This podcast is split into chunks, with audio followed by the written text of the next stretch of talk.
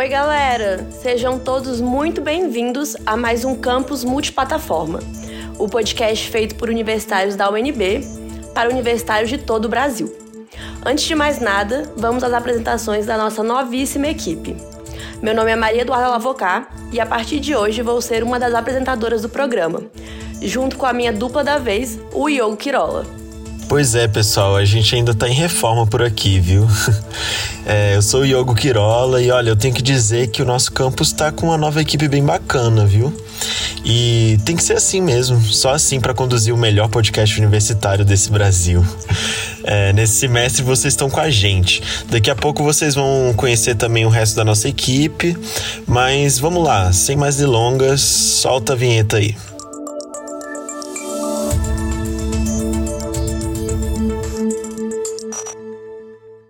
Pessoal, curtiram a vinheta? Clima de mudança é assim, cada detalhe importa.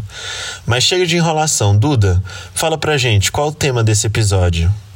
Então, gente, esse primeiro episódio faz parte do nosso quadro de especiais, que vai acontecer de 15 em 15 dias, todas as sextas-feiras. Nesse episódio, nós vamos trazer algum convidado especial para bater um papo com o objetivo de debater algum assunto que esteja em alta. E agora que a gente tá em clima de Copa, o tema não poderia ser outro. Isso mesmo, Duda. É claro que todo mundo aqui ama a Copa e futebol, mas para falar com mais propriedade, a gente teve que ir atrás de alguém que entende mesmo do assunto. Nosso convidado especial de hoje é o jornalista esportivo e editor Samir Melo, do portal de notícias Metrópolis, que está nesse momento lá no Catar cobrindo a Copa do Mundo. A gente entrevistou ele depois do primeiro jogo do Brasil, só para tirar essa dúvida que tá matando todos os brasileiros. O Hexa vem mesmo? Para saber, acompanhe a entrevista da repórter Beatriz Mesiano, que bateu esse papo com o Samir. Vamos lá. Oi, Samir, boa tarde. É um prazer tê-lo aqui conosco hoje. Já agradeço de antemão. Então, Samir, eu queria que você contasse pra gente um pouco sobre como está sendo essa Copa aí no Catar. Para começar, eu queria saber sobre a estrela do jogo do Brasil contra a Sérvia, o camisa 9 Richarlison. O Richarlison, um mês antes da Copa, ele se lesionou e por pouco não conseguiu ir. Como você analisa essa volta por cima com dois gols na estreia? Oi, Beatriz, tudo bem? Boa tarde aqui do Catar. Pois é, o Richarlison ele se lesionou no jogo do time dele né, na Inglaterra, o Tottenham. Deu um susto, né? Ele deu até uma entrevista chorando e tal, achando que poderia realmente é, perder a Copa. E voltou a tempo, voltou extremamente saudável, né? Como a gente pôde ver.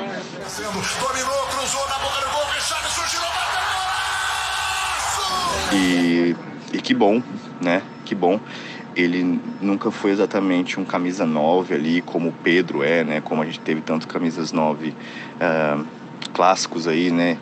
Uh, memoráveis na história do Brasil. Mas é uma função que na seleção do Tite, nem no time dele ele joga assim, né? Geralmente ele tem jogado assim meio de lado e tal, porque é uma posição que o Harry Kane ocupa e ocupa muito bem. Então ele tem caído ali mais pelos lados, né? Aproveitando que o Sam, que é o outro referência do Tottenham, começou a temporada um pouco uh, um pouco irregular. É, mas enfim, independentemente do posicionamento dele, na seleção ele tem cumprido bem essa função, tem marcado gols, né, nos últimos amistosos. E cara, que bom, que bom que ele se recuperou a tempo, porque é uma peça importante tanto uh, dentro de campo como para o grupo, né? É um cara, não sei se vocês acompanharam as coletivas que ele deu, as entrevistas, as falas dele. É, ele, ele é uma personalidade muito interessante pro grupo, é um cara muito engraçado, muito agregador um, e também sabe falar sério, assim, ele já tem um tempinho de seleção, já tem uma carreira aí na Europa de alguns anos, jogando em alto nível na Premier League, então ele é um cara importante, né, numa das coletivas. Eu até perguntei para ele se ele se via como um líder e ele falou que ele sabe separar as coisas, ele sabe a hora de ser engraçado, de brincar e a hora de ser sério, né, de, de, de puxar mesmo os mais jovens e tal e conversar, então é ele está bem, ele está super bem, como a gente pôde ver pela, pela Sérvia. A lesão que ele sofreu em nada uh, parece ter afetado assim, fisicamente e emocionalmente ele aqui na Copa. Muito bom. E Samir, você acha que já tem como dizer como será a trajetória do Richarlison na Copa? A última vez que um camisa 9 estreou na Copa com gol foi em 2002, última vitória do Brasil. Isso aconteceu com o Richarlison. Você acha que isso pode ser um bom presságio do que está por vir? Última vez que um camisa 9 estreou com gol foi em 2002, né? O Ronaldo. É, bom, a gente espera que ele continue, né? Que ele seja artilheiro, que ele continue marcando os gols, mas em relação a, a presságio e, e se tem como dizer como vai ser a trajetória dele é difícil né? Às vezes, uh, de um jogo para outro, as coisas mudam muito, né? A gente viu a Inglaterra, né? Começou com 6 a 2 no Irã, parecendo futebol irresistível, controlando bem a partida e teve dificuldade ontem contra os Estados Unidos, um 0 a 0 né? Que foi bem, bem qualquer coisa, né? Então é difícil dizer de um jogo para outro se as tendências vão continuar, né? Se, se o que apresentou num jogo vai continuar para o outro, porque Copa do Mundo é, é um torneio muito curto e as coisas mudam muito de um jogo para o outro. Né? É, é, difícil apontar, é difícil ter uma seleção realmente dominante. Hoje está tudo, tudo muito equilibrado no futebol, mas a nossa torcida é que sim, né? O Richardson como eu falei, é um cara dedicado, está bem emocionalmente, está confiante. Quer dizer, a gente não sabe como é que essa lesão aí vai afetar o, ambiente da seleção, né? As lesões do Danilo e do Neymar, mas pelo que eu tenho acompanhado aqui, uh, até essas lesões acontecerem, a seleção está super confiante, está super bem, está uh, serena com a preparação que foi feita, e foi uma preparação muito bem feita. Então, a tendência ainda mais por estar num grupo que eu considero relativamente fácil, né? Falta aí Suíça e Camarões, é que a seleção continue se apresentando bem e que o, Neymar, que o Richardson tenha mais oportunidades de, de marcar gols, né? A seleção tem bons criadores ali, a gente viu o Vinícius Júnior, né, como ele aprontou ali do lado esquerdo, até o Rafinha que se apresentou um pouco de nervosismo, uh, criou boas jogadas, né? E se o Neymar não jogar, provavelmente vai ser, sei lá, o Rodrigo, o Paquetá, Everton Ribeiro. Temos opções assim para criar jogadas para fazer a bola chegar no Richardson. Entendi. E Samir, analisando tecnicamente, o que você achou da formação da equipe nesse primeiro jogo? Durante o primeiro tempo, os brasileiros sofreram um pouco, né? Você acha que a formação alcançou as expectativas para a estreia? É, eu acho que sim, eu acho que foi uma ótima estreia do Brasil, foi uma estreia muito sólida, de uma seleção muito segura, jogando um jogo contra uma seleção séria, que também é sólida, que sabe o que fazer é, em termos de proposta de jogo, né? A gente viu a Sérvia pressionando muito o Brasil nos primeiros minutos e depois não dava para manter aquele ritmo né, de pressão, uh, se fechou. E aí o Brasil teve dificuldade, mas paciência, né? E mesmo nessa dificuldade, o Brasil tocando a bola, avançando ali com Rafinha e com Vinícius Júnior, o Neymar voltando, a movimentação do Paquetá, é, é, conseguiu criar oportunidades, né? Mas aí eu acho que veio a questão aí do, do nervosismo e tal, né? Que principalmente na, nas jogadas de definição, assim, faltou qualidade, né? O Rafinha perdeu ali uns gols, né? Que poderia ter aberto o placar já no primeiro tempo. Mas em termos de formação, da, da postura do time em campo, foi... É, achei que foi uma ótima estreia. E fazendo uma análise mais crítica, quais você acha que foram os pontos fracos desse jogo e o que você acha que poderia melhorar para os próximos jogos? Difícil dizer, porque eu acho realmente que todo mundo foi bem. Talvez o Alexandre foi um pouco mais contido, mas mesmo assim os times, os laterais do time do Tite não precisam fazer muita coisa, né? É, já que a gente tem pontos que se movimentam muito, um, meio campo que movimenta muito, o Richardson vem buscar a bola. Então os pontos, o trabalho dos, dos pontos, o trabalho dos laterais é, é um pouco mesmo mais de básico de, de, de contenção e, e, e, segurança ali atrás, né? Então mesmo o Alexandre, que eu achei um pouco mais tímido, uh, fez o trabalho dele. Então é difícil falar sobre pontos fracos, assim. Acho que todo mundo foi, foi realmente bem, cumpriu, cumpriu o trabalho. Talvez até o Richardson, um ponto fraco aí para não ficar em cima do muro, talvez o Richardson no primeiro tempo. O Richardson no primeiro tempo teve muita dificuldade, quase não apareceu nos grupos ali, rede social. O pessoal estava até pedindo para substituir, né? Mas aí no segundo tempo ele destravou e conseguiu meter dois gols ali, o segundo um golaço, né? Então é até difícil dizer que o Richardson foi um ponto fraco, mas no primeiro tempo realmente ele teve mais dificuldade ali com a defesa da Sérvia. É, o que, que eu acho que posso melhorar para os próximos jogos? Cara, aí é difícil responder essa pergunta agora porque eu nem sei o time que vai jogar, né? É, mas eu acho que sem o nervosismo da estreia, uh, um time bem treinado e tal, eu acho que tem tudo para ser ainda melhor. Eu acho que talvez a Suíça represente um desafio maior por também ser um time que, que eu acho que vai, vai ter uma postura muito parecida com a Sérvia, né, em termos defensivos, né, mas eu acho que estou apostando que sem Neymar, o Rodrigo faça essa função né? É um cara que já vinha jogando assim no Real Madrid em alguns momentos. Uh, quando ele entrou no fim do jogo, é, ele foi muito bem também em termos de movimentação, fez várias tabelinhas ali com, com o Martinelli, com, com o Fred. Uh, então, eu acho que sim, menos tenso, né? E, sei lá, vamos ver como é que a ausência do Neymar também vai ser sentida, né? É uma, é uma resposta difícil de dar agora, mas aposto que os próximos jogos contra a Suíça e Camarões vão ser bons para o Brasil. Vão ser bons jogos, sem o nervosismo da estreia. Eu acho que a gente vai ver uma seleção muito mais fluida do que a gente viu contra a Sérvia. Excelente. E na sua visão, Samir, quais foram os pontos fortes? Como você diria que eles foram trabalhados?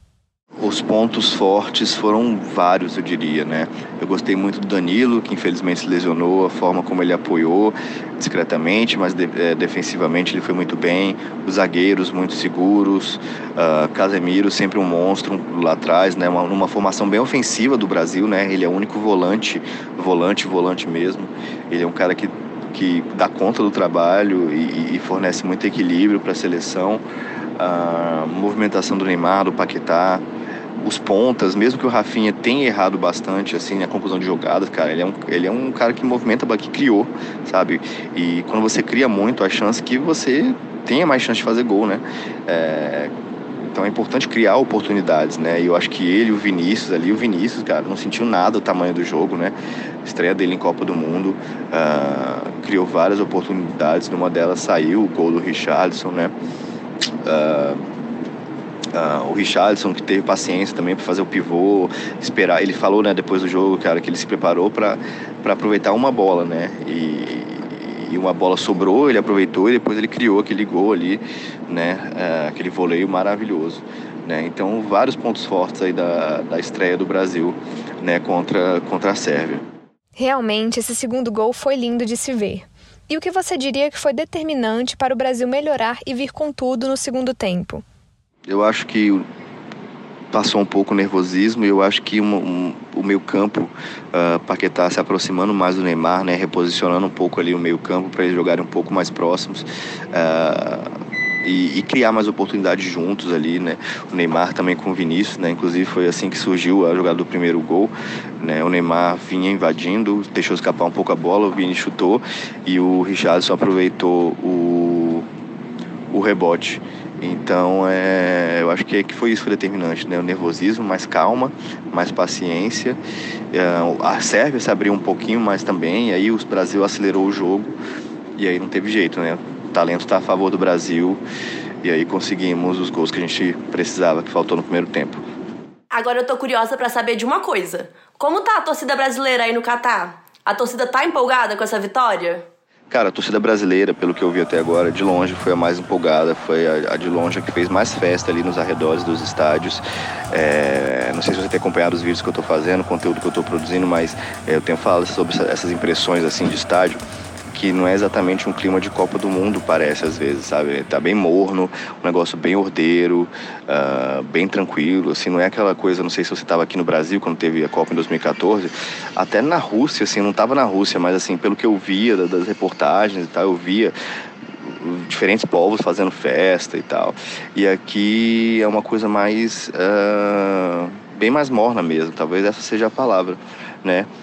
E, e, e, o jogo do Brasil é, teve pagode, teve batuque, teve samba, teve waka waka. Então foi uma torcida assim que trouxe um calor diferente, um calor muito mais semelhante com o que eu acho que combina com uma Copa do Mundo, né? Que é um encontro dos povos, que é uma festa, né? E talvez pelas questões do Catar ser o país que é, é, é um outro tipo de comportamento, sabe? Não sei se eu estou sendo muito uh, tendencioso, né? Porque eu sou brasileiro, mas realmente foi o que eu, eu percebi.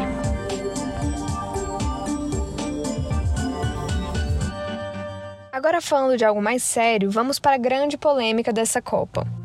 Então, Desde 2010, quando o Catar foi definido como o país que iria sediar a Copa do Mundo de 2022, muitas críticas surgiram sobre a situação dos direitos humanos no país, especialmente em relação às mulheres, à comunidade LGBTQIA, aos trabalhadores migrantes e aos jornalistas.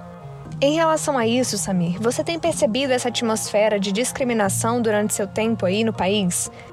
E que impacto você acha que isso pode ter nos jogos e nas torcidas de diferentes países e culturas? Então, sobre essas questões aí do Catar, é, é realmente complicado, né? É, por mais que a gente goste de futebol e tal, e eu sou apaixonado, eu assisto futebol desde criança, uma das minhas memórias mais uh, que eu mais tenho carinho assim é assistir a Copa de 94 com minha família, né? Até hoje é, é a Copa que eu mais tenho carinho e tal. Por lembrar, né, desse momento assim feliz da vida e tal, estar tá reunido com a família, todo mundo torcendo junto, né? Então, por mais que eu esteja feliz de ter tido essa oportunidade de viajar para cobrir uma Copa, a gente não pode fechar os olhos aí para todas essas questões aí que você citou, né? O desrespeito aos trabalhadores, a, o tratamento que é dado às mulheres, a questão com a comunidade LGBT, é, então são várias coisas, né? Que tipo, ao mesmo tempo que faz a gente se sentir um pouco ah, constrangido, né, contra, contraditório de ao mesmo tempo estar tá aqui apoiando, né, porque a gente está divulgando o país, né, com o nosso trabalho, a gente está divulgando o evento, né, que era o objetivo deles, é, saber que tem essas coisas acontecendo, assim, que tem direitos sendo desrespeitados.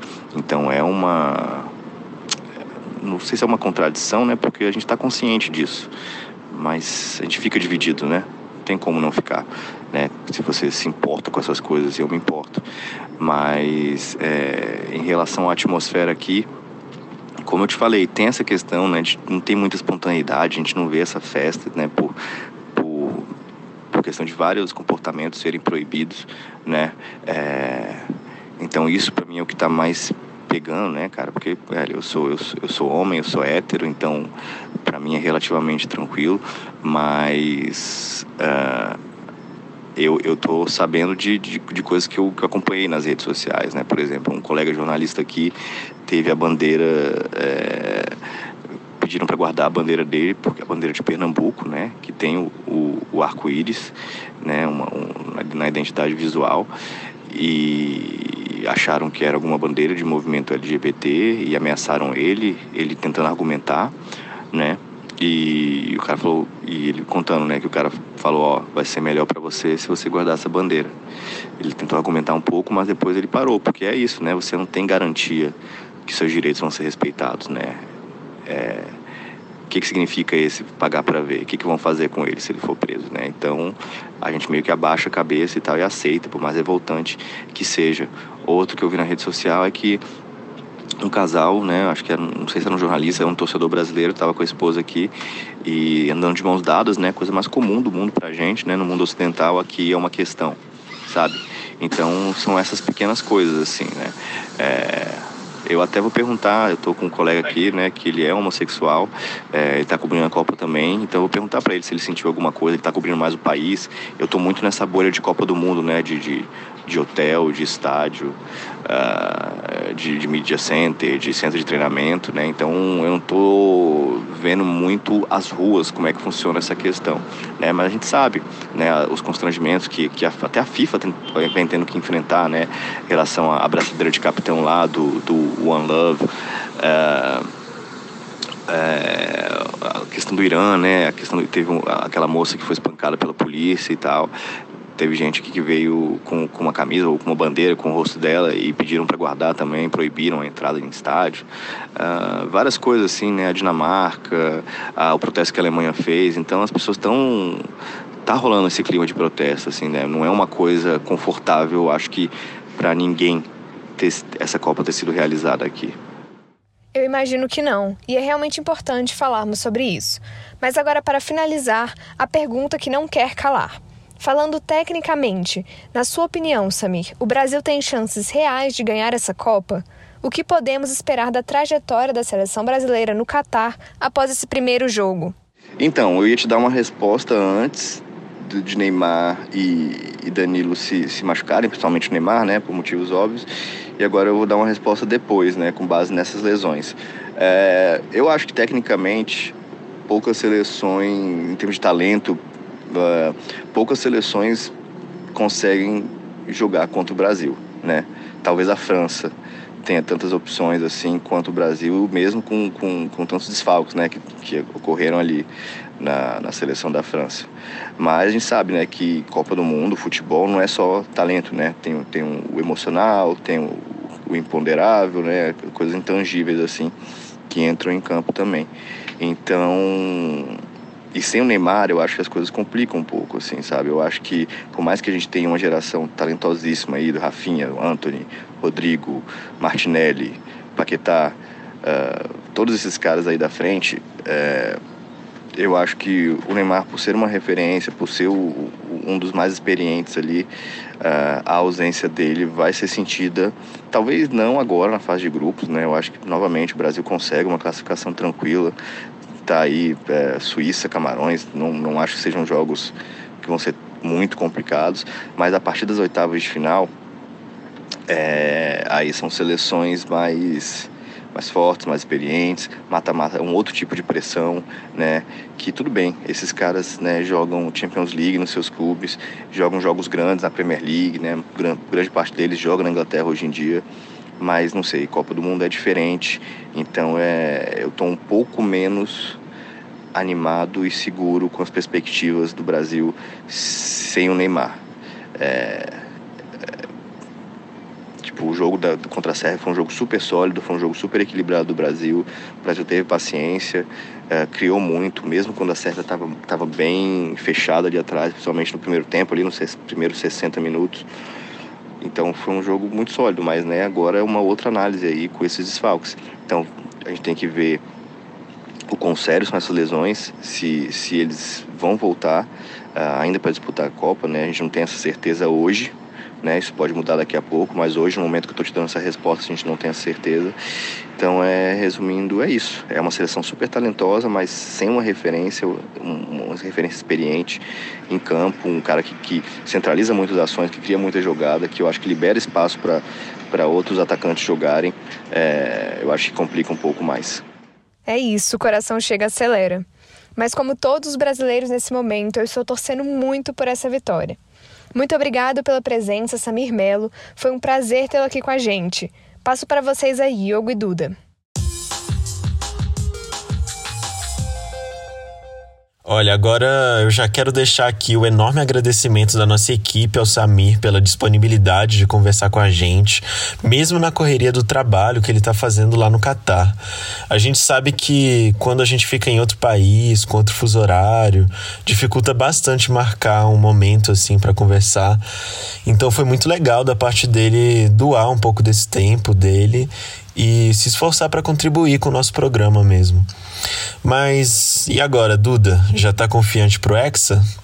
Demais, Iogo. O coração da torcedora fica até aliviado depois de ver o otimismo desse especialista, né? E por hoje a gente fica por aqui, no aguardo do Brasil contra Camarões. E é claro, torcendo por mais uma vitória.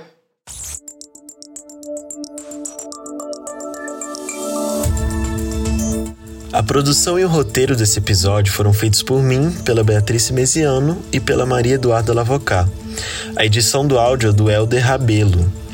Lembrando que todo mundo que participa aqui do campus multiplataforma é estudante de jornalismo da Universidade de Brasília. E esse é um jornal laboratório que a gente faz no nosso curso.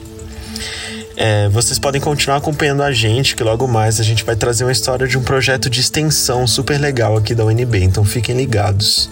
Aproveitem e sigam a gente também nas redes. No Instagram e no TikTok vocês vão encontrar a gente no campusonline. No Twitter vocês vão nos achar no arroba campusitofac.unb e no Facebook é só pesquisar por Campus Multiplataforma, que nem aqui no Spotify mesmo. É, vocês também podem baixar o nosso app e acompanhar outras notícias por lá. E para isso é só acessar o app.campus.fac.nb.br. Até mais! A gente se vê no próximo episódio.